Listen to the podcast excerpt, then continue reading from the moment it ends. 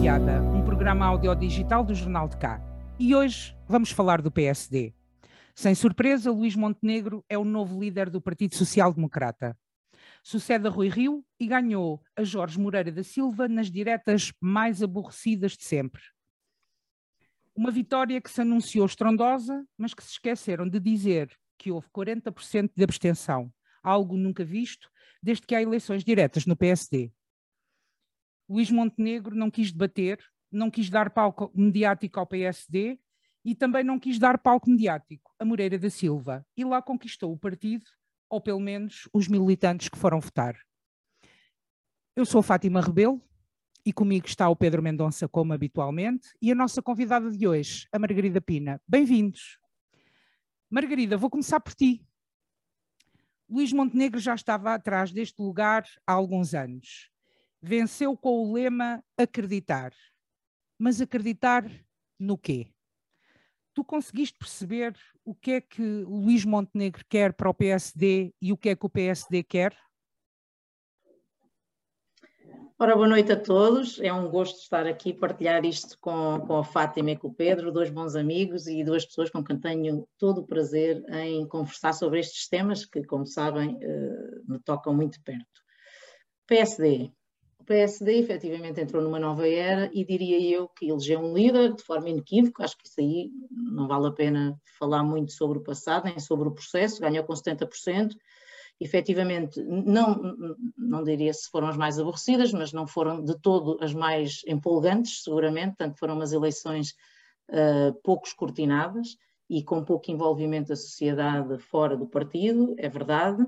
Mas, de qualquer maneira, uh, o PSD tem um novo líder e é com isso que temos que contar a partir de agora. O que é que eu diria sobre o acreditar? O acreditar, eu penso que mais do que acreditar neste momento, a palavra de ordem deve ser esperar. Temos que dar tempo e não podemos cair nos erros que uh, uh, alguns elementos do partido caíram nos últimos tempos. Temos de dar tempo ao Luís Montenegro uh, para ele se afirmar, para ele ganhar ou, ou, dar um rumo ao PSD, e, porque o PSD efetivamente tem o maior desafio, diria eu, dos quase 50 anos de história. É? O PSD tem que reposicionar-se, ou melhor, reconquistar o seu posicionamento o que nós temos hoje, um espectro, um espectro político completamente diferente há uns anos atrás.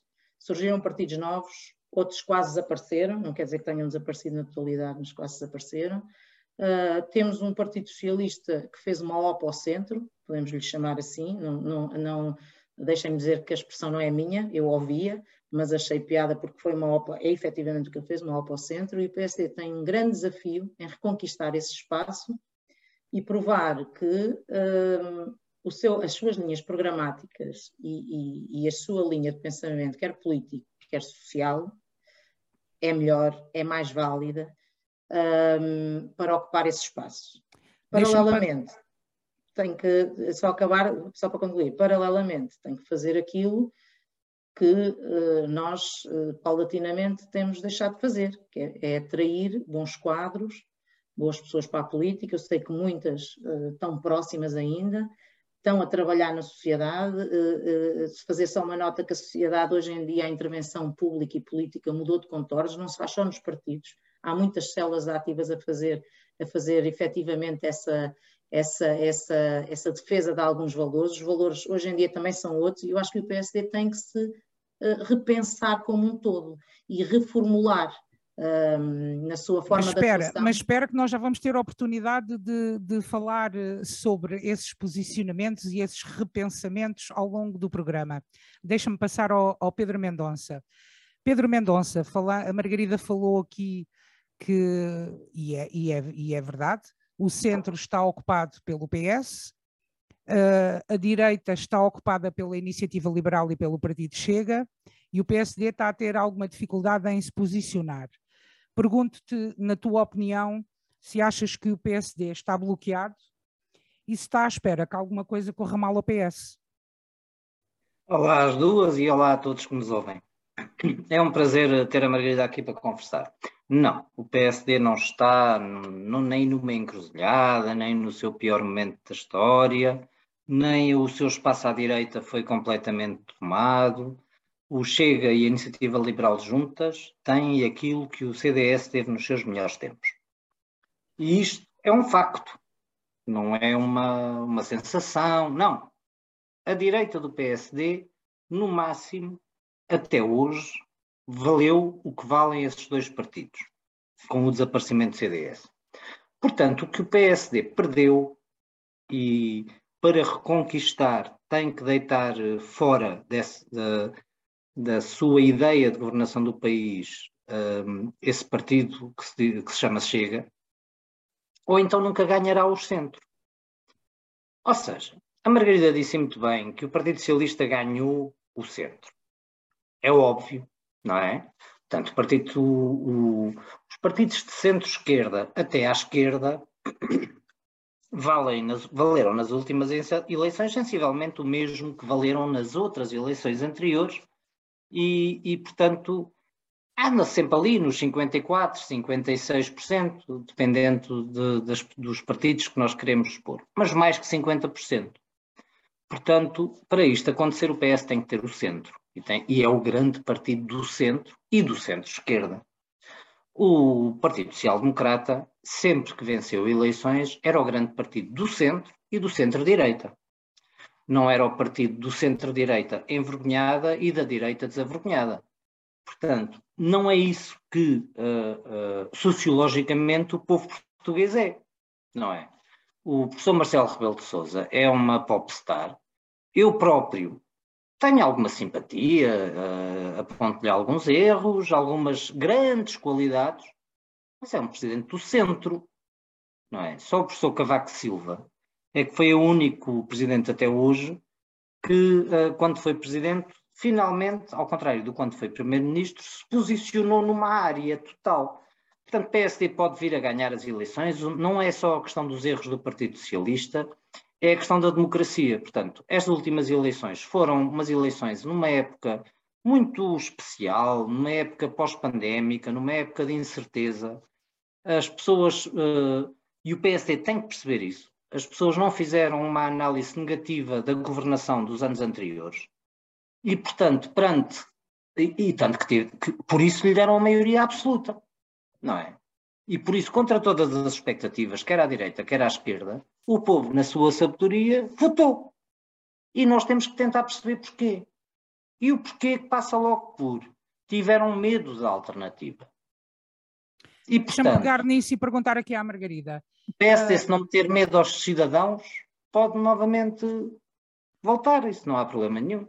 Oh, uh, Margarida, um, o Moreira da Silva posicionou-se logo contra o Partido Chega e o, e o Montenegro deixou uma porta entreaberta. Um, o PSD continua um, a não querer. O PSD, e aqui pergunto, o PSD, a estrutura interna.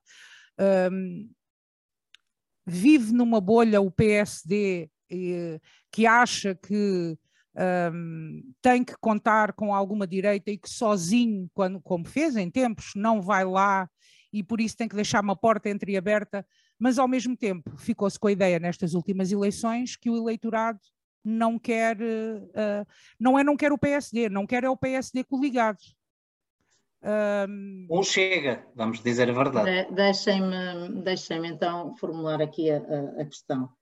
Um, ou dar uma resposta, não é formular a questão, é dar uma resposta. Um, eu acho, eu claro, acho o pensamento. Das, das linhas vermelhas, à tua questão, à tua questão, exatamente. Um, a questão da, da, linha vermelha traçada pelo Jorge, acho, uh, acho que ele fez bem em fazê-lo e vou explicar porquê. Um, o, o PS e o Dr. António Costa, aliás, deixem-me dizer uma coisa, é provavelmente o maior desafio do Luís Montenegro, a par do que eu disse, não se deixar encostar à, à, questão do Chega e ao discurso do Chega que o PS e o, o António Costa e o governo altamente politizado que nós temos a gerir este país vai fazer. Há uma estratégia clarinha, que nem água do PS, para o fazer a partir de agora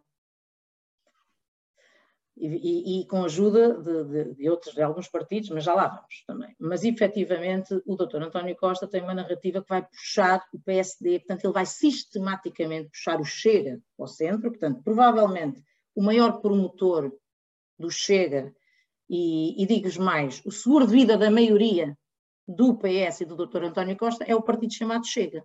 Quanto mais poder o Chega tiver, quanto mais protagonismo, quanto mais central for na discussão política nos próximos anos, mais seguro é o António Costa ganhar as eleições da PSD. E o desafio do Luís Montenegro é exatamente não se deixar levar por isto. E do ponto de vista. Uh, Querida, vou ter E o Jorge Moreira da Silva foi mais inteligente. Estratégico, do ponto de vista estratégico, a linha vermelha do Jorge Moreira da Silva foi exatamente para fechar esse tema. Porque senão exatamente. iria estar a falar o resto da, da sua, da sua uh, pouco tempo de que teve para a campanha e para expor as suas ideias, no Chega. Vou-te interromper, vou-te interromper. Se o Jorge Moreira da Silva. Foi o afastamento do tema Chega se o PSD for, for poder sem maioria absoluta, a viabilização do PSD por parte do Chega, não, do governo PSD por parte do Chega, não deve ser responsabilidade do PSD. É responsabilidade do Chega. É, é, é essa a questão que o PSD nunca entendeu e que não percebeu. Voltamos aos Açores, que foi o que aconteceu oh, nos Fátima, Açores. Não sei se percebeste, como não temos o doutor António Costa aqui, temos o, o Pedro Mendonça a fazer as vezes do PS. Não sei se estás a perceber a estratégia. Portanto, o LIVRE mostra que até aqui, no local, está sempre a apoiar o governo do PS. Não, tu és a Margarida, eu sou o Pedro, não é? não, não, não vou entrar nisso. Mas tu sabes que eu tenho razão. No dia mas em que o, lá, mas vamos no lá. dia em que o Chega deitasse abaixo um, um governo do centro-direita, o Chega no outro dia acordava sem nenhum deputado. Esta é a realidade. Da mesma Concordo. forma, da mesma forma que o Bloco de Esquerda e o Partido Comunista Português, ao recusarem qualquer entendimento dentro da sua área política, sofreram. E, portanto, isto, uh, os partidos do centro têm que se chegar a, às suas áreas políticas naquilo que importa. Não têm que ir a reboque de ninguém. Da mesma forma que os partidos médios e pequenos não devem ir a reboque dos grandes, os grandes não devem ir a reboque dos pequenos. Eu concordo completamente com a Margarida. Uh, achei o, a estratégia do Jorge Moreira da Silva, e só de estratégia política, não sou de PSD, não é? Uh, uh, pareceu-me pareceu mais inteligente que ele arrumou o Chega numa frase. Pá, isso é com eles. saber disso para nada. Eu não sou fascista. Ponto. É só isso que o, que o novo líder do PSD tem que dizer. Oh, oh Margarida, hum, nós, nós, nós não ouvimos da parte ainda do Montenegro, e acredito que sim, mas, mas eu, eu, eu a mim pessoalmente fez-me confusão esta recusa de vir, eh, de trazer o debate para, para as televisões, por exemplo, para os portugueses, para os eleitores. Desculpem lá. Fez-me impressão, fez-me impressão isso, e por isso é que eu disse que, que foram aborrecidas, porque quer dizer, o, para mim, o PSD perdeu aqui uma oportunidade de ter espaço mediático. Um, Fica-se um bocado a pensar que não o quis porque não tinha uma ideia galvanizadora, que não tinha uh, ainda. Uh, eu percebo que o partido está a tentar reorganizar uh, e, e, de encontrar um rumo, isso eu percebo. Mas faz aqui um bocado falta, um, se quer ser uma alternativa, tem que dizer como é que vai ser a alternativa, não é só dizer vamos acreditar que vamos ser alternativa. Eu, eu, eu obviamente também, também gostaria que houvesse mais debates e que o PSD tivesse mais, num, mais, mais, mais visível nesta fase. Mas eu acho que o Luís Montenegro percebeu uma coisa e, e verdade, justiça seja feita, a estratégia resultou.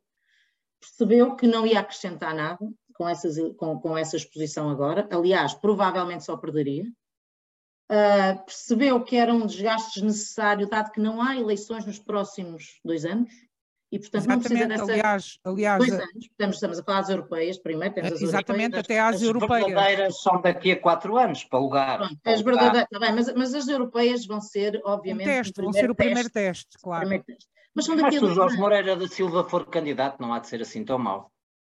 O, o, Pedro, o Pedro a tentar provocar aqui. Pronto, mas, mas eu ia dizer, eu, eu, estava a dizer que ele percebeu, e eu obviamente que também gostava de ter ouvido mais, eu e muita gente interessada na política, mas ele percebeu que não ganharia nada com isso. Uh, não ganharia nada, o momento não era propício a isso, estávamos, num, estamos, estamos efetivamente num momento de com muita calma, pensar como fazer as coisas, portanto, e, e, e eu digo-vos mais, há bocadinho falei do desafio e falta-me se calhar dizer uma coisa que devia ter dito logo à cabeça. Uh, uh, o desafio do PSD também é pensar, e, e, vamos dar o crédito a este novo presidente, que acabou de ser eleito, portanto não podemos estar aqui já a julgá-lo, ele tem que ter muita humildade uh, e muita profundidade uh, na forma como vai repensar o modelo político e o que o PSD quer para a sociedade portuguesa nos próximos anos. E, portanto, há aqui, ele tem que efetivamente ter aqui um momento e temos que lhe dar espaço para isso, coisa que ele tem.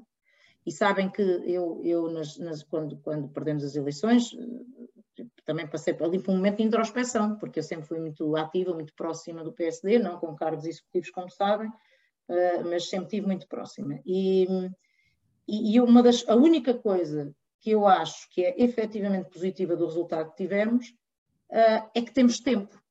Ao contrário que as pessoas dizem, ai, quatro anos. Não, quatro anos é um bom timing para fazer aquilo que tem que se fazer. Porque isto efetivamente é preciso mudar, não é dizer que se muda. É preciso mudar muita coisa. E é modelos de trabalho, é modelos de aproximação à sociedade, é bandeiras, porque gente se calhar também não estamos com as bandeiras corretas que hoje em dia é renovar, porque estamos com uma população envelhecida, quer no geral do país, mas em particular dentro do partido, uh, e portanto há aqui uma série de coisas que são estruturais, não são conjunturais, e que têm que ser feitas com tempo e com calma.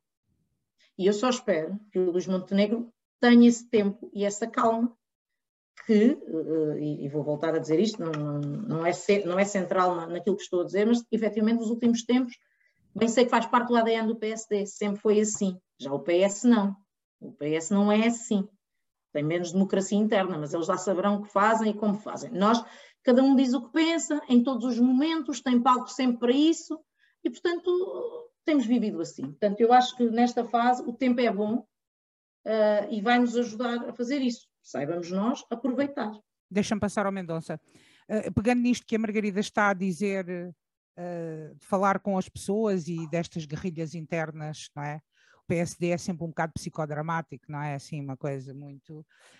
Um, o ADN. E durante, e durante estes anos de Rui Rio, por exemplo, nunca se deixou de falar de Passos Coelho, uma coisa que tive alguma dificuldade em perceber esta coisa do filho pródigo, do, quer dizer, o, o, o Passos Coelho teve em, em, num dos momentos mais difíceis do nosso país e, e uh, poderá ter sido para o, para o partido em si um líder, um líder ganhador, não é? Mas para as pessoas não, para o povo não, apesar de ter ganho as eleições, não foi.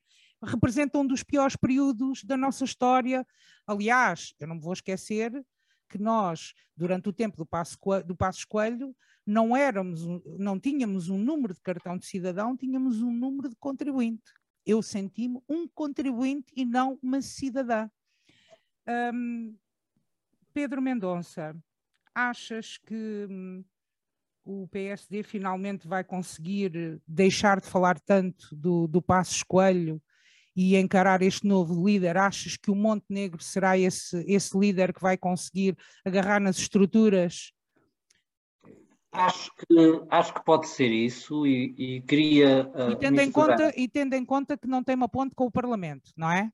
Exato, eu queria. Sim, mas uh, uh, os deputados sabem que os lugares são deles, de direito, não é? De, de legitimidade de direito, mas sabem que também não tinham chegado aos lugares se não tivessem num partido. E, portanto, eu acredito que num partido também de PSD haverá bom senso de não repetir as patetices que este próprio partido fez na década de 70 com o fundador que todos agora uh, uh, trazem na boca, o Sá Carneiro. Portanto, o PSD já passou por isso, sabe o que é que custa uh, o choque de legitimidades, não é? E, e totalmente desnecessário, não leva a ponto nenhum. Uh, não acredito que isso vá acontecer. Estamos em momento para isso, também não me parece não, que Acho que não. Isso, o homem, o presidente ganhou com 70%, quer dizer, os deputados têm legitimidade, mas ele também tem, quer dizer, uh, uh, onde chegaram ao consenso. Mas aquilo que a Margarida disse é importante, relacionado com aquilo que tu fizeste a introdução à pergunta. Porque o PSD tem efetivamente que mudar uma série de coisas uh, estruturais, não, é? não, conjunturais. E uma das coisas estruturais que tem que mudar foi portanto, a decisão que o partido tomou em, em, combinação com o CDS de um estilo de, de, governação ou de um tipo de governação, o estilo pode ter pejorativos e não é a ideia, de um tipo de governação necessária perante as exigências da Troika, agora não conseguiu fazer ver às pessoas que isso foi um momento extraordinário. E, portanto, uh, uh, existe nas pessoas o medo de um regresso a esse tempo, que pode ser perfeitamente defensável. Eu não o defendo, toda a gente sabe que o critiquei, defendi, que defendi outra via, mas não é isso que está agora aqui em causa. Vamos acreditar, porque temos que o fazer, porque outra forma seria estúpido, que o fizeram porque acreditaram que era o melhor para o país. Mas o Portugal de então não é o Portugal de agora. O próprio PSD diz isso uh, mil vezes, não é? Agora, não conseguiram ainda mudar esta aproximação que a Margarida falou às famílias, às novas necessidades, aos novos modelos de trabalho, àquilo que as pessoas esperam do Estado. As pessoas não querem deitar fora o Estado. Isso é uma coisa de, de que a iniciativa liberal, mesmo que esteja num governo que o PSD, pode lutar por essa agenda, mas o PSD sabe perfeitamente que as pessoas, se não tiverem saúde estatal, ensino estatal e essas coisas todas, vão. vão bons reguladores, e bons reguladores. E bons reguladores, exatamente. Ou seja, o, o Estado a ver e a dizer: oh, meninos, portem-se bem lá no capitalismo. O capitalismo existe, mas há aqui, calma, há aqui o Estado para, para, para, pôr. O PSD não consegue passar essa mensagem. Pode precisar de quatro anos. Eu acredito que sim, porque eu acredito que Luís Montenegro é um, um presidente de transição. Eu, eu, espero que o PSD, e isto fala uma pessoa de fora, não da área política do PSD, não chegue às próximas legislativas, ao fim de quatro anos de maioria absoluta, com Luís Montenegro. Agora, que tem que mudar, tem teve 70%, portanto, força ao trabalho. Aquilo que eu, como português, não como adversário, sei é que uh, o PS não ficará lá eternamente. E a gente não quer o regresso do Passos. Isso foi um tempo, foi um. Não vamos agora julgar o Passos Coelho, não é? Mas foi um tempo de uma troika. Ele achou que era aquilo. Não vamos, não vamos querer isso para nós ou para os nossos filhos agora. Eu, oh, eu... Margarida, hum. deixa-me só, deixa só introduzir, deixa-me só introduzir-te aqui uma questão para Mas também direcionar. Deixar responder ao, ao Pedro. E vou, e vou deixar responder, e vou deixar responder ao Pedro. Um, eu espero que o PS não se eternize. Mal, mal sinal seria, e espero também que o PSD se reorganize, porque eu não quero ver o que, o que, o que aconteceu, por exemplo, em França, o, o desaparecimento. Eu não quero que o PSD desapareça Uh, eu quero que haja alternância de poder no nosso país. Uh, mas o PSD também tem que, tem que começar uh, a saber falar com as pessoas, com o eleitorado e dizer para onde é que quer ir.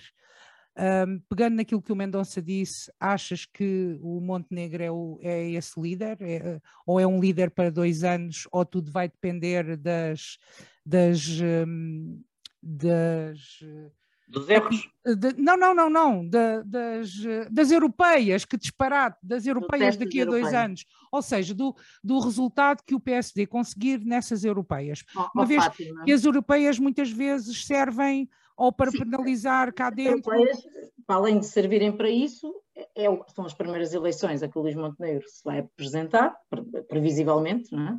Uh, também, também não somos donos de, de, do futuro e, portanto, não sabemos se isso vai efetivamente acontecer. Eu não, não, não queria fazer prognósticos é? antes do fim do jogo, como diz o outro, nem vaticínios, porque eu acho que temos que dar tempo e foi por aí que comecei e estou a ser mesmo sincera, e independentemente de ter apoiado mais, menos, ter votado ou não ter votado em Luís Montenegro. Não é isso a questão. Agora, o Presidente do Partido, temos que lhe dar tempo e é, e é isso que temos que dar tempo temos que dar tempo e, e, e, mais, e temos que ajudar se for preciso, porque eu, vocês sabem que já me conhecem há muitos anos, há alguns, não é?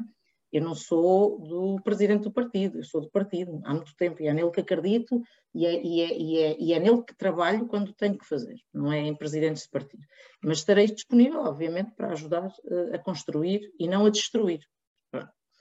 Agora, voltando àquilo que o Pedro estava a dizer, deixem dizer uma coisa, eu, eu não acho que seja o desafio do Luís Montenegro rebater aquilo que o Pedro disse. Acho que é o desafio de todos nós e de quem, e de quem acredita uh, no rigor e na, e na, verdade histórica. Eu acho que há aqui uma reposição histórica que tem que ser feita. E isso o, o Rio, o, o Rio Rio não conseguiu fazer, com muita pena minha, porque ele devia ter feito. É preciso dizer claramente que quem pôs o, partido, o país no estado em que está e quem assinou e quem negociou os termos do memorando da Troika não foi o PSD. É que a questão é essa. E isto é uma coisa que a mim me mete imensa confusão. E eu ouvi aqui há uns dias a Mariana Mortágua dizer assim: ah, mas, foi ele, mas foram eles que executaram. Porque, por para a esquerda, e agora vou generalizar e peço desculpa, para a esquerda, vou generalizar, mas peço desculpa, que eu não gosto de generalizar, mas vou, os compromissos assumidos e, e o que acordámos fazer com os financiadores não é relevante. Portanto, é, peço desculpa, mas isto é mesmo assim. E há, isto é uma, uma das maiores mentiras políticas dos últimos tempos. É que o PSD meteu o partido, o país na bancarrota, foi o partido que meteu o país na bancarrota e que o PS, o Dr. António Costa, salvou o país da bancarrota.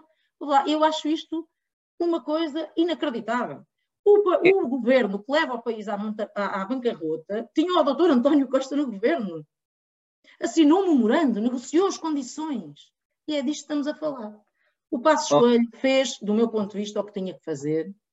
Obviamente cometeu erros como todos cometem, cometeu erros de narrativa que hoje ele saberá melhor que eu que não os devia ter cometido e que, e que nos levaram uh, à situação de se calhar que estamos dentro do partido, portanto ajudaram, não, não, não foi o único com certeza, mas ajudaram com certeza a algum descrédito e a algum afastamento de alguma população, uh, principalmente a classe trabalhadora, a classe média, trabalhadora que sofreu muito com, com, com o que se passou quando fomos intervencionados, mas nos últimos 22 anos, vamos ser claros, nos últimos 22 anos, o PSD teve oito anos no governo.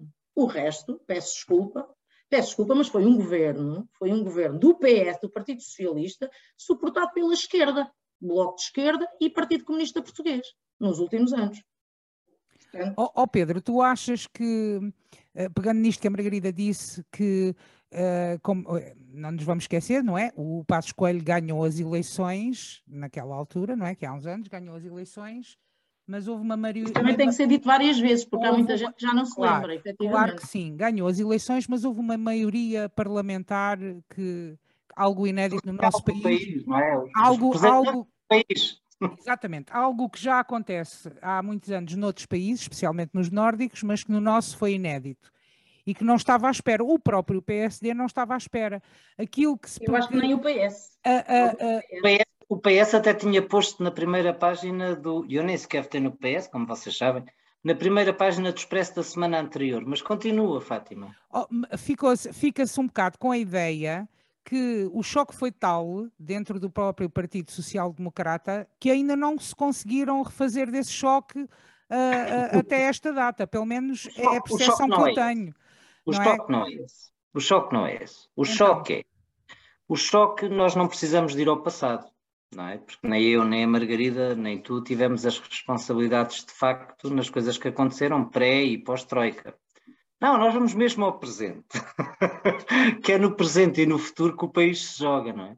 Nós temos que aprender com o passado, temos aprendizagens diferentes. Eu espero que. Sim, mas o, pa o, passado é que nos traz aqui, atenção, é, é, claro. Sem, sem, dúvida, sem dúvida. Então, no passado, uh, o governo do PS teve uh, muitíssimas responsabilidades, a esquerda teve muitíssimas responsabilidades, a direita teve muitíssimas responsabilidades, nomeadamente nas negociações do PEC, mas isso são pormenores, porque isto na crise, na realidade, passado estes anos todos, nós sabemos que foi uma crise financeira. Não são pormenores, as negociações não, do não, PEC são, que levaram são, a que naquela não, altura... Ó oh, oh, Fátima, houve uma crise financeira mundial, foram necessários votos expiatórios. Uh, isso, infelizmente, não, não iliba ninguém, não deixa ninguém bonito na fotografia.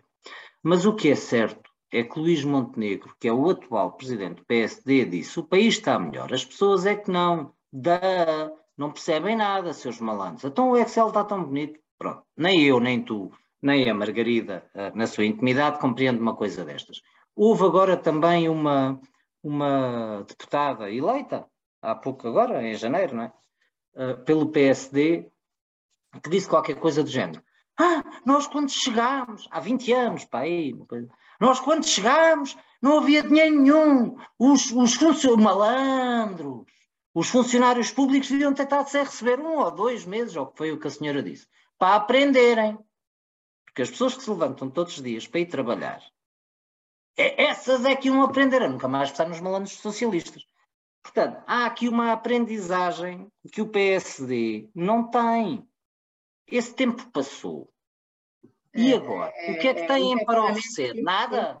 Efetivamente, houve, obviamente, o PS tem pouco, Margarida. O houve, PS obviamente, algumas declarações infelizes, mas algumas delas também foram descontextualizadas, como tu bem sabes, e, e, mas, mas eu percebo que foram infelizes. Mas a questão, isso, tiradas infelizes, infelizmente, passo leonasmo, temos todos, não é? Não é está em causa, efetivamente eu já assumi que o PSD vai ter, vai ter que ter muita humildade e, e, e um pensamento profundo e, uma reflexão, e fazer uma reflexão efetivamente profunda e séria sobre o que é que aconteceu. E não vamos lá com os portugueses é que tiveram mal, obviamente. Não, não, daí estamos de acordo. Tudo o resto são fé diversos, que não interessam para o diabo, um diz uma coisa, diz outra, não interessa. O que, é, o, que é, o que é sério, o que é verdade, é que nós temos que efetivamente repensar. Repensar Uh, e, e, há uma coisa que eu há bocadinho também não disse, que é o temos que pensar como comunicamos. Para além do que fazemos, também temos, temos que pensar nisso. Uh, porque é hoje uma coisa que está em, sempre teve, mas hoje tem uns contornos diferentes uh, e, e, e, temos hoje uma, um, uma multiplicidade. Nós, nós, hoje temos redes sociais que não, não se tinha um... aqui há 20 anos, não é? Além de termos muitos canais, temos uma rapidez com que as coisas chegam, se dispersam. Não é preciso ser palhaço como a iniciativa liberal, tem que encontrar um espaço que ainda não encontraram. Sim, e, e obviamente, não, também é um partido que entrou agora, uh, estão muito deslumbrados com o seu próprio, com o seu próprio sucesso, e eu também, relativamente à iniciativa liberal, como podem imaginar, dentro do PSD, há muita gente que diz que a iniciativa liberal também se deslumbraram, que a iniciativa liberal é que é, eles é que são. Eu disse, esperem, esperem, eu não digo que não, mas tem que se esperar, porque eles efetivamente têm lá um ou dois elementos intelectualmente muito bons, mas não, não quer dizer, não, não pode não chegar, pode não chegar.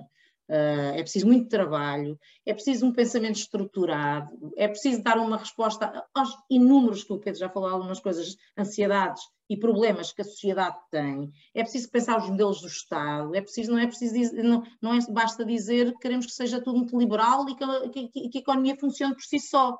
Porque nós Exato. sabemos, eu que estudei economia, eu sei que isso não é assim. Tem que haver uma mistura, não é? Para além de que não acredito num modelo totalmente liberal, não é? Por isso é que sou social-democrata e não liberal. Mas, mas isso é outra questão. Sou liberal em algumas matérias, obviamente não sou liberal noutras. Obviamente. E, e, portanto, e, portanto, eu acho que a iniciativa liberal, e, tem, e o Pedro tem razão, ainda não encontrou o seu espaço, há de encontrar, uh, fizeram um brilharete, agora tem que o gerir, não é? e tem que ser com inteligência. Porque senão, uh, dependendo, dependendo do PSD e do espaço que o PSD a ocupar e mais, e dependendo do CDS, vamos ver, também vamos esperar para ver se o CDS consegue. Tu achas que o CDS volta, Margarida? Achas que o CDS. Oh, acho que sim. Achas? Acho que sim, acho que o CDS vai voltar. Acho sim. que sim, acho que o CDS vai voltar. E, e... Há um espaço para o CDS. Há um espaço, desculpa Margarida interromper-te. E não achas ah, que isso depende da atuação dos partidos da, da direita? Não, há uma, de... direita, há uma direita cristã que deixou de estar representada portanto, a doutrina social da Igreja, uh, aliada, a, a, portanto, que já de si bastante estatizante, há que não esquecer, portanto, com bastantes pontos para a social-democracia e para o socialismo democrático, que é muito importante, com uma agenda mais conservadora nos costumes que eu domino, mas não tem nada a ver com esta direita populista. Portanto, eu acho que há um espaço para esta direita cristã, eu chamo-lhe assim não pejorativamente, mas ser da doutrina oficial da Igreja. Conservadora, provavelmente queres tu dizer. Muito conservadora, mas sim. Mas, mas com essas essa... pessoas também têm direito a serem representadas não, no Parlamento. Sim, mas a diferença dessas pessoas, de, desta doutrina para o, o, a nova direita portuguesa é que esta doutrina é uma doutrina assente na doutrina social da Igreja, que não deixa ninguém para trás e que é muito assente no Estado Social, ou seja, o Estado Social europeu é feito por esta gente, pelos democratas cristãos, pelos socialistas e social-democratas que na família europeia se podem misturar e por uma esquerda incluindo comunismo.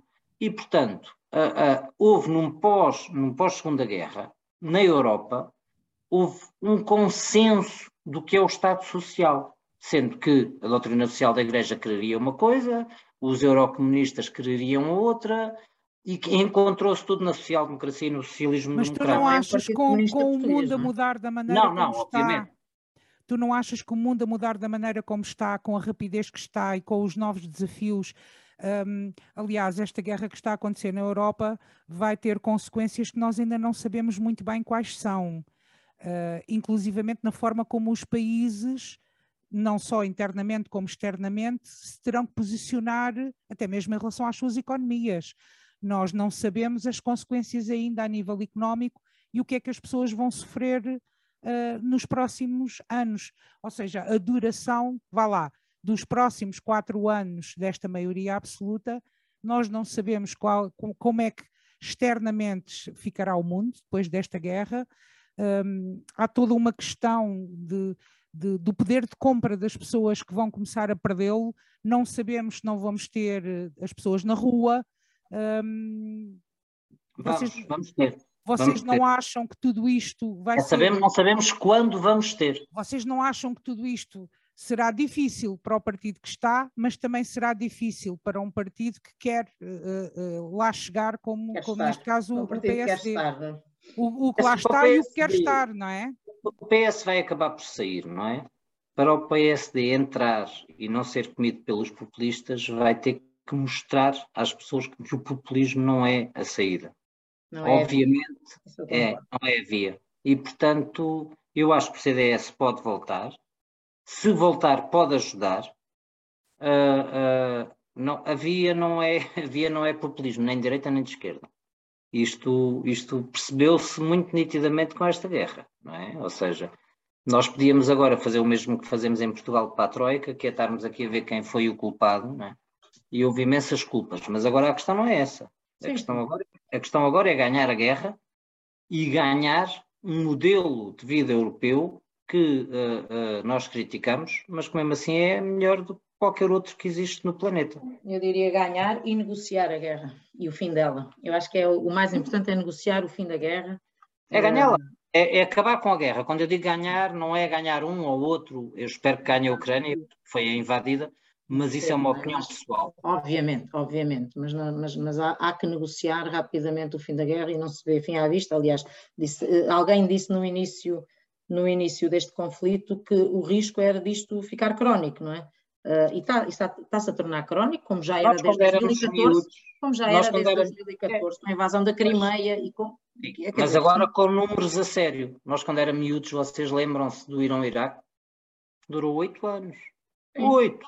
Oito anos. E tens outras guerras um bocadinho mais longe de nós, não é? mas que duraram muitos anos e, portanto, as pessoas habituaram-se a isto, entrando para a televisão todos os dias dentro e tu já ficas imune a isto. É. Eu, eu, eu, uma vez o Guterres, uh, penso que foi das primeiras intervenções enquanto secretário-geral da ONU, disse uma coisa que eu apreciei muito, Uh, não é que, não é que uh, seja sempre concordante com a, a, postura dele e com a forma como gera as coisas, mas ele disse uma coisa. Mas é, é, é um homem decente o que, sem, sem dúvida, o que é que nos aconteceu para não nos importarmos? E é verdade isto, nós, é isto. Uh, o que é que nos aconteceu, não é? enquanto sociedade? E eu, eu revi muito naquela declaração que ele fez, foi pouco tempo depois de ter assumido o cargo de secretário-geral, e recordo até hoje, efetivamente, o que é que nos aconteceu para já não ligar e vemos coisas horríveis a passarem-se no mundo, coisas que eram, são inimagináveis nos tempos que correm, pelo menos no mundo civilizado. Atenção que isto, estamos a falar da bolha da Europa e do, e do mundo ocidental, isto passa-se em muitas outras zonas com conflitos prolongadíssimos e mas com, este, com mas este é o nosso, humanas. Mas este é o nosso povo, este é, é o nosso com, povo. Com, com catástrofes humanas brutais, mas de qualquer forma, o que é que nos aconteceu para nós não nos importarmos importarmos cada vez menos e só nos importamos com picos mediáticos que é outra coisa que temos que... É importante, sim, mas o que é importante uh, também não vermos só as partes negativas é que esta guerra uh, uh, mostrou aos Putins e aos ditadores desta vida que, por muitas diferenças ideológicas que eu e a Margarida tenhamos, eles não contam. Com... Exato, eles não contam com a nossa divisão. E isso está-se a ver, com exceção dos fascistas da Hungria, na União Europeia, que era uma coisa Mas, que ninguém, Pedro, e a que preço? ninguém estava à espera. Não, E qual- o preço é aquele que todas as gerações têm que pagar para evoluírem. O preço é este. Os ucranianos não tiveram culpa, portaram-se bem e mal como todas as nações. Foram invadidos. Eu acho, eu acho que isto teve, o- teve o dom de unir a Europa como, como há muito tempo Como não nunca. se via. É verdade. Não é como nunca. Não é como Não, nunca. não é como A nunca, Europa, É como há desde, desde há várias décadas. declara- Se tu fores ler a declaração de Schuman, Retirei-me, retirei-me. Marca- que marca, que marca o início uh, desta, desta, deste grande desafio que é construir uma, Caminho, uma, nação, caminho. uma nação europeia, não é? É claramente o caminho da paz. É. E, é para- e é uma das principais razões pela que a União Europeia, e mais, é uma das grandes virtudes da União Europeia, porque que guerra- consegue fazer. Porque Nunca houve guerra dentro da fronteira da União Europeia, Margarida. Eh, E, portanto, efetivamente, isso é um dos, um dos patrimónios é? Da que a União Europeia, nestes anos de vida, nos, nos- é o legado, digamos assim, e que não podemos pôr em causa. E que, efetivamente, nos últimos anos, fruto também de termos interlocutores, do meu ponto de vista, politicamente menores, como não tínhamos no passado. Acho que, acho que, estamos, acho que estamos com uma crise também, não, não, é, não, não é só aqui, acho que estamos numa crise com interlocutores políticos maiores e que pensem um bocadinho a longo prazo e nas questões sérias do mundo. Ahm, mas, mas era uma coisa que efetivamente nos últimos tempos estava a ser posta em causa por interesses de países, E a, por, e a por grande, interesses e a de uniões dentro da União, com as saídas da União Europeia, e isto estava a fragilizar. E tivemos o azar da grande líder europe- europeia, criticada e amada na mesma proporção que foi Angela Merkel, ter falhado redondamente na, na- na parte externa no- da- dos lados. Ou seja, ninguém é perfeito. Eu tenho imensas críticas, outras pessoas terão mais, mais apoios. Não, não vamos crucificar uma pessoa, porque uma pessoa não é responsável pela política da União Europeia, ponto final. Mas a verdade é que não é só a falta de grandes políticos. Tu tiveste a Angela Merkel, temos que a pôr nas- nos grandes políticos, quer apoiemos, quer critiquemos. Ela teve esse erro. Pronto. É, é- é- é terrível hoje em dia, nós podemos dizer, mas a- até aquilo até podia ter corrido bem. A questão é que. Não achas que ela eh, foi enganada como o resto do mundo por um, um falso casaco ela- que o, que o que ela- Putin vestiu? Não, acho que com as calças do meu pai todos somos uns homens. E, portanto, com o poder que a Alemanha tinha económico, com o poder económico da União Europeia, eh, o racional seria mas há- Putin, nunca, Putin nunca ter feito o que fez. Há Ou seja, erros, há erros, há erros. Há que acontece, erros, Margarida, porque logica, logicamente e racionalmente Isso- não isso faz para ter- sentido o que a Rússia isso- fez. Isso, dá, isso dava-nos uma discussão, isso dava-nos uma Isso dava outra discussão e nós vai, desviámos vai aqui ao desmantelamento do Pacto de Varsóvia, que vai aqui uma data Exatamente, de... exatamente. Há aqui uma data de erros históricos que eu acho que... Ah, não, não, eu aí, eu aí, desculpa, os povos decidem. Os povos decidem. E há aqui Se outra coisa. Se a, se- se a Ucrânia, a Polónia não queriam estar debaixo da alçada eh, de um império, nem vamos às ideologias, não é? Portanto, de um império, quer lhe chamemos russo ou soviético, eles têm que decidir, eles têm que dizer que não querem. E disseram que não queriam. E não há nada a fazer perante isto. Perante a vontade coletiva de povos e algumas nações, não há como ir contra. Vamos lá ver. A Ucrânia nitidamente é mais Oh, oh, pró, Pedro, tem eu- zonas pró-russas. Por conceito, por conceito, obviamente, concordo com o que estás a dizer. Acho que não pode ser discutido assim, porque há aqui razões históricas por trás disso e, e mais, e agendas políticas que nós temos que perceber. económicas. E políticas económicas. e económicas, políticas no sentido lato da coisa. Portanto, acho, obviamente, que Não, eh, nós não o que podíamos interessa agora, aquilo. o que interessa agora, e voltando ao início, é que tu, tu tens razão nisso. Há um conflito que tem que ser resolvido, porque quem sofre são as pessoas que lá estão e sofrem todos os dias e vão sofrer muito mais, não é? Ah, por muito E que a gente ache sofreremos nós, e sofreremos nós por, eh, por, por menor Efeitos escala, mas vamos sofrer. Sim, mas vamos sofrer, não. Já estamos a sofrer, aliás. Não tenho dúvidas nenhumas. Uma dúvidas. coisa é certa, nós não conseguimos antever as consequências, assim como não imaginávamos eh, uns dias antes de ter começado a guerra que eh, iríamos passar os meses seguintes a falar dela e não sabemos ainda o que é que vai acontecer, como é que os, os países se vão posicionar. Não sabemos, por exemplo, o que é que vai acontecer nos Estados Unidos. Também tudo depende. vai haver eleições intercalares agora, depois vai haver novamente. Não sabemos se serão os democratas, se irá voltar novamente a direita mais radical nos Estados Unidos e isso uh, terá implicações uh, no xadrez político mundial, como vocês bem sabem, e isso certamente nos levará a várias discussões ao longo dos próximos tempos. Um, eu não, não, eu queria deixar, uh, queria fechar hoje aqui o, o nosso tema e queria passar a, às notas finais. Margarida, vou começar por ti. Qual é que é a tua nota final? A minha nota final é uma, é uma referência a um artigo que foi escrito uh, ontem, ontem, ontem, pelo antigo Primeiro-Ministro e Presidente da República deste, deste país, o professor Cavaco Silva, e que com agrado li com atenção, porque aquilo que eu falava há bocado, a reposição histórica, ele acaba por o fazer um bocadinho, mas, mas, não, é, mas não é isso que eu quero salientar. O, o, o professor Cavaco Silva refere inúmeras vezes no artigo que os, os, as, as, suas maiorias absolutas, que foram diabolizadas, inclusive referência deste governo com maioria absoluta, não é no seu discurso de, eh, de, de, de, de arranque do, do, do, seu governo, não é? Um, ele refere inúmeras vezes uma coisa que é o que conseguiu com concertação social e com diálogo. Obviamente, nós que acompanhamos todas as maiorias absolutas do Cavaco, sabemos também houve tempos melhores, houve tempos piores, mas a verdade é que as reformas e o, e, e o trabalho que foi feito é hoje visível e que determinou o futuro do país.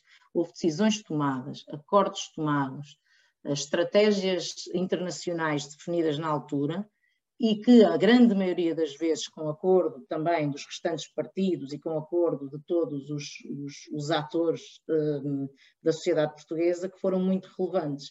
E, portanto, a minha questão aqui, como nota final, é saber se eu, e é, é uma pergunta que, que, que se faz no, no artigo, é saber, com as condições que, que o António Costa me parece, parece que tem, eh, tem, uma, tem uma maioria, tem, tem alguma estabilidade agora durante, um, durante uns tempos, tem uma máquina de, de comunicação nunca vista, se tem a capacidade de uh, iniciar, iniciar, porque não o fez nos anos da geringonça, iniciar um, um diálogo sério e com todos os envolvidos na construção de um país melhor e de uma sociedade melhor e fazer as reformas que efetivamente o país precisa.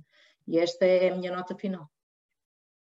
E tu achas que isso, não achas que isso é uma espécie de um, de um desafio que é lançado? Um, mais do que um, um, desafio que é lançado, é um, um pôr medalhas ao peito? Não, eu não, eu não vi enquanto tal, eu não vi enquanto tal. Acho que, acho que ele tem o direito eh, eh, de o fazer. Uh, falou, falou efetivamente na primeira pessoa, ah, mas acho, acho que tem um estatuto que o pode fazer. Não é? Aquilo é um património do PSD, não é um património exclusivo, exclusivo do, do, do, professor Cavaco Silva, mas acho que ele tem o direito de o fazer. Ele está, está em fim de vida, deu muito a este país, fez reformas completamente estruturantes para o país, negociou dossiês importantíssimos para o país, reformulou muitas das áreas que hoje nós damos por adquiridas e já nem percebemos como é que elas nos apareceram, como é que hoje vivemos assim, e, portanto, eu acho que ele tem todo o, o direito e mais, e o dever de o fazer. Portanto, uh, achei que foi um excelente artigo, achei que veio uh, no momento certo. Eu acho que ele não o quis fazer antes das eleições do PSD, para ser sincero, acho que só sai agora por causa disso, uh, ao contrário do que dizem que ele demorou a escrever, não é? Acho que não, acho que ele escolheu o timing para ser depois das eleições do PSD, para não marcar as eleições internas. Uh, como vieram logo alguns dizer, que é um artigo fez mais oposição que os últimos não sei quantos meses ou anos ou não sei quê, portanto, uh, acho que ele quis efetivamente uh, marcar isso bem, portanto, não era esse o objetivo dele, e portanto, acho, acho que é de ler com atenção, porque a reposição histórica faz falta e ele dá ali efetivamente algumas, algumas ideias e algumas linhas que é importante as pessoas terem noção do que é que aconteceu. Muito bem. Pedro Mendonça, a tua nota final. E vou passar à frente do cavaco, só favor. respeito. fazes, não Mas, fazes. quer dizer, pronto, já tudo. É a mesma coisa que estarmos agora aqui a comentar quem é que estava na altura com ele de esquerda. Ninguém já, ninguém está vivo, não é? Pronto. Agora, não, agora a minha nota final pensa no futuro. Uma parte boa, uma parte má. Eu acho que uh, vão vir tempos muito maus. Ou seja, acho que a inflação, a subida de taxas de juros vão ser muito más. O, o mais terrível disto tudo é que ainda agora não há certeza de onde é que isto aparece. Ou seja, se a guerra acabasse agora, nada nos diz uh, que a inflação, por exemplo, e as taxas de juros baixassem. Nada nos diz se era mas mesmo uma questão de distribuição uh, pós-Covid ou se é mesmo uma, uma, distribuição de oferta e de procura. Nada nos diz uh, se eram coisas demasiado marteladas a nível de contas internacionais, e portanto estou a falar de Estados, empresas e tudo isso há muito tempo. Isto vai ser terrível. E, e espero enganar-me, mas a incerteza é muito grande neste momento. Muita inflação não vem da guerra. O que vai vir da guerra é fome. Não é em Portugal, mas o que é certo que a guerra vai trazer é fome. E vai trazer fome, vai trazer uh, a natural uh, ocupação de espaços vazios, não é? Ou seja, neste momento estamos a perder dois grandes fornecedores de, de alimentos ao norte da África, que é só o principal exportador de migração que uh, ninguém gosta de receber. E, portanto, se as pessoas já, já fugiam da miséria, não é? E se ninguém as recebia, morriam naturalmente, no, como dizia a Margarida há pouco, do, do discurso do Guterres, não é? O, quando é que nos deixamos de importar? Uh, uh, as pessoas estavam a morrer no, no, no, Mediterrâneo em barda e vão voltar a morrer porque vão fugir da fome. Pronto. E depois vamos ter esse espaço de exportação a querer ser ocupado pela América Latina e por outros novos produtores de cereais, mas sem tempo e a terem que, para o fazer, uh, mudar muitas das suas relações externas. Ou seja, isto é muito complicado. Tu não achas Esta que a é Europa é... devia realmente pensar em, em ser autossuficiente? Em termos não alimentares, em termos existe. energéticos? Não, isso nunca existe. Isso existe nas aldeias, não é? Ou seja, isso é possível na, na troca entre vizinhos, não é? Tu tens os coelhos, eu faço as couves, isso é uma coisa. Nos países isso nunca aconteceu, nunca em época nenhuma da história sempre existiram uh, interligações entre povos de diferentes zonas, não é? Do sítio onde estão a habitar. Esta é a realidade. Isto tudo se vai resolver. Eu não estou. Toda a gente sabe que eu sou um otimista. Isto tudo se vai resolver, mas esta incerteza toda eh, indica-nos que, que, vão vir tempos complicados. Ao mesmo tempo que, e bem. Tu achas mesmo que é necessário atravessarem os oceanos, uh, navios carregados não, com. Não matérias-primas. Não, não, não, não, nada, uh, nada disso. Isso até ou, faz ou por exemplo, é um... tu chegares não. a um hipermercado aqui do Cartaz e encontrares laranjas da África do Sul, achas que isso é mesmo necessário? Não, não, não, não. Não, eu não estou, a, não estou a defender de todo isso, como tu sabes, sou absolutamente contra esse tipo de, de globalização que assassina num segundo passo, ou seja, torna as coisas mais baratas num primeiro e no segundo mata, que é o que se passa no planeta mas também não vou na cantiga de que auto, há continentes, países muito menos, e continentes autossuficientes. Isso não existe. É, é, mentira. Pronto, isso é uma coisa que foi construída, por exemplo, em Portugal, com o salazarismo e que deu cabo dos terrenos agrícolas do Alentejo. Esta é a realidade. Com a paranoia de vamos criar trigo e não sei o quê, nós não podemos fazer isso. Nós temos que ser mais inteligentes que isso. Não é trazer as laranjas do outro lado do mundo temos que conseguir manter a produção agrícola de, em todos os setores na Europa ao máximo possível, mas temos que ter consciência que nunca vamos ser autossuficientes, ponto. É, é, é facto, percebes, Fátima? Agora, tudo isto vai passar uma altura complicada, porque, porque vai, porque é assim, se nós deixarmos de comprar as laranjas todas à África do Sul, eles vêm por aí acima. Ou seja, isto é tudo muito, tudo muito interligado se as pessoas não tiverem como vender, as pessoas não vão morrer à espera uh, que, ah, pronto, mas salvamos o planeta. Sim, e, há uma causa e efeito em todas, ah, as, há todas, as, todas coisas... as, coisas... E eu concordo com o Pedro, isto hoje em dia uh, ninguém é autossuficiente e a gente tem que mesmo viver Não. uns com os outros e, e tentarmos Não. otimizar estas cadeias de abastecimento para aí ano que alimentam assim, o mundo, não é? Concordo. E se não criarmos uma agricultura, no, se não criarmos uma agricultura, por exemplo, no Norte de África, ou, ou sistemas de produção que os, e serviços que os façam manter-se lá, que é onde as pessoas querem estar. Atenção! As pessoas gostam de estar onde nascem com as suas famílias, a generalidade, não é? Há sempre então, provavelmente, o mundo aventura, tem mesmo que se é? repensar. O mundo, se calhar, é, tem que se repensar, não? Claro, como tem feito ao longo dos milénios, claro. E nós temos que estar disponíveis a isso. Ou seja, e estamos a viver uma época de transição. E é isso que eu estou a dizer. Ou seja, a minha nota final é esta: é, é, estamos a viver uma época de transição terrível, mas com coisas boas ao mesmo tempo.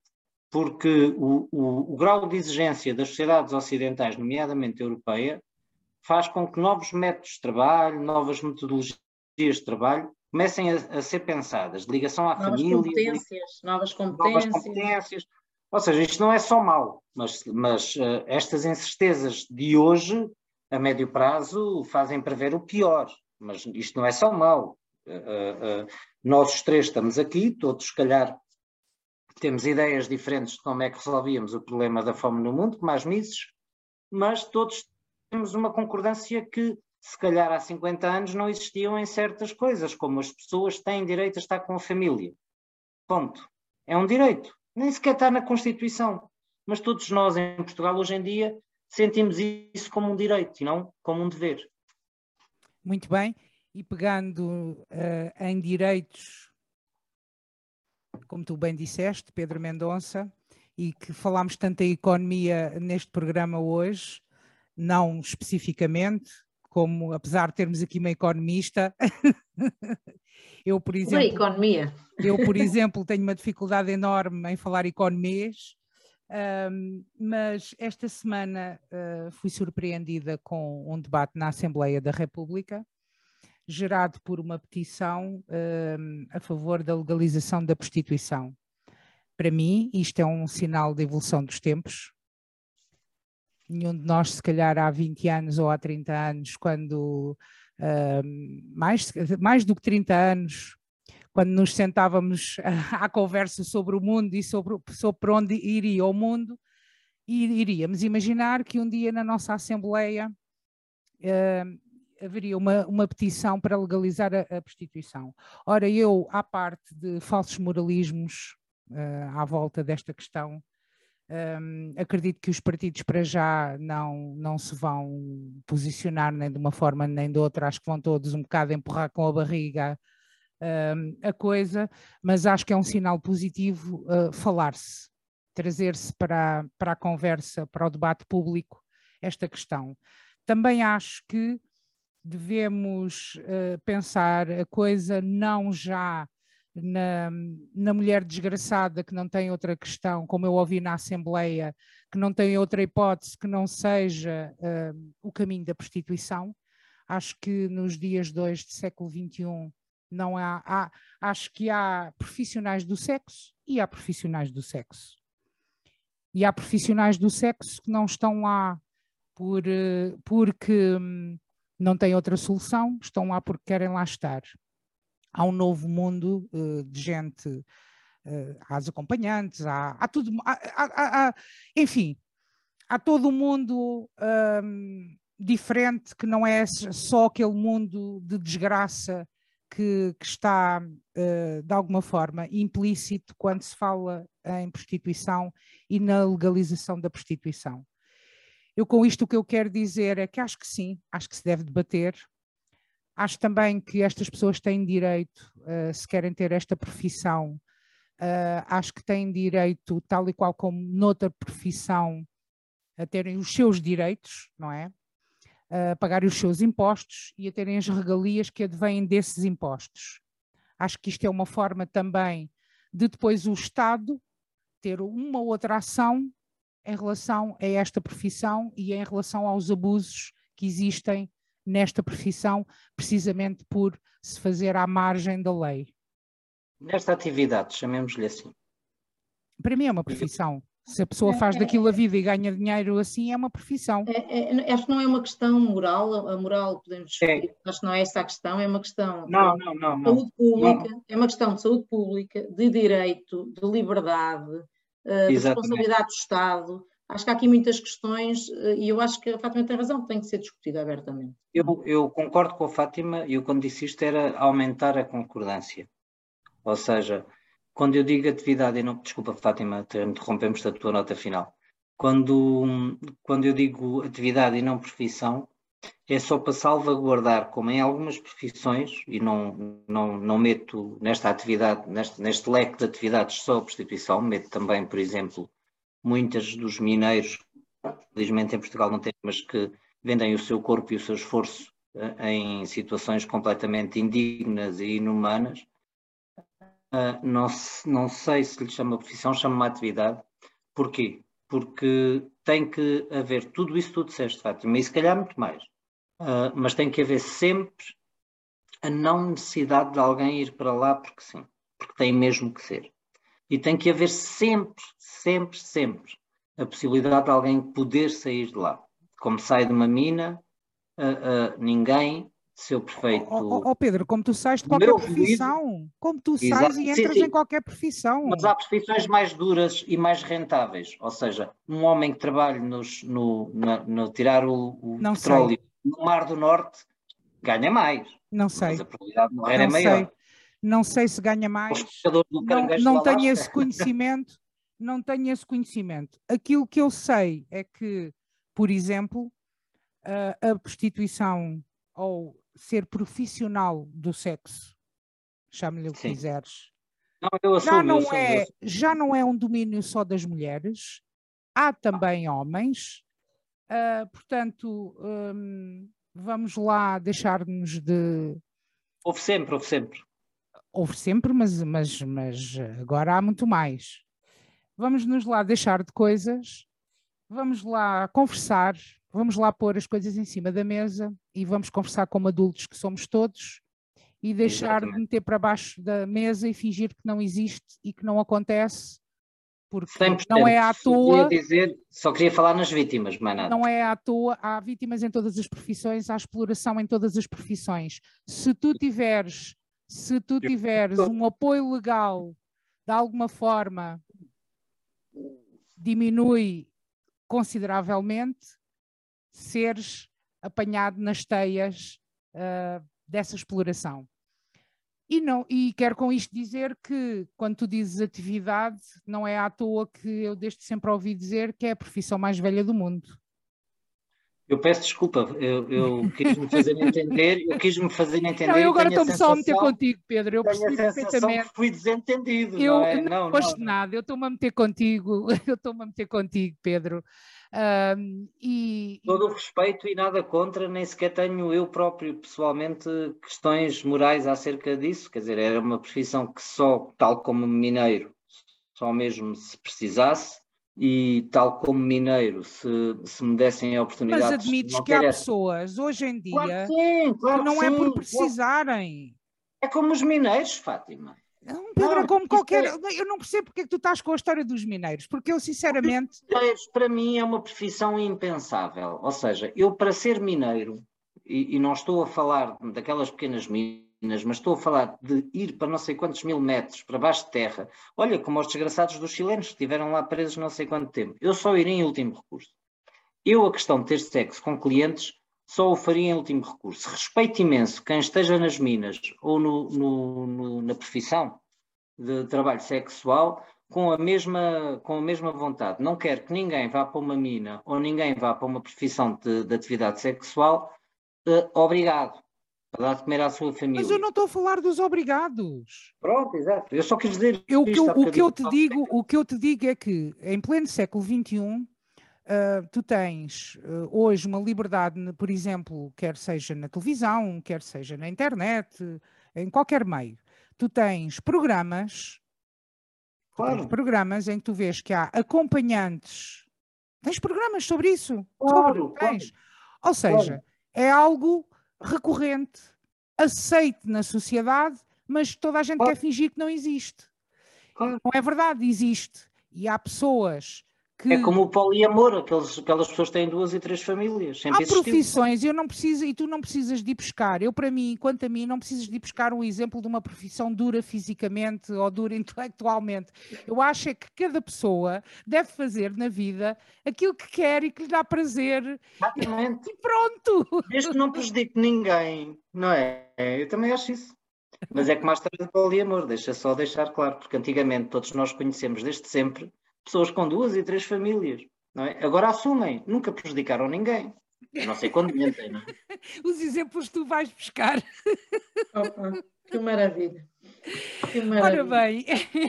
Com o Mineiro, nós... com o Mineiro nos ficamos. Começamos no Montenegro e acabamos no Mineiro. É isto que eu vos tenho a dizer, meus amigos. E nós hoje vamos ficar por aqui. Vamos terminar aqui o nosso programa. Assim que nos está a ouvir, muito obrigada Pedro, obrigada. Até para a semana. Margarida, muito obrigada por teres aceito o nosso convite para estares hoje aqui conosco a debater estas questões e tantas outras que nós ficaríamos aqui à conversa nesta nossa pequena tertúlia. Muito obrigada. Até para a semana. Fiquem bem.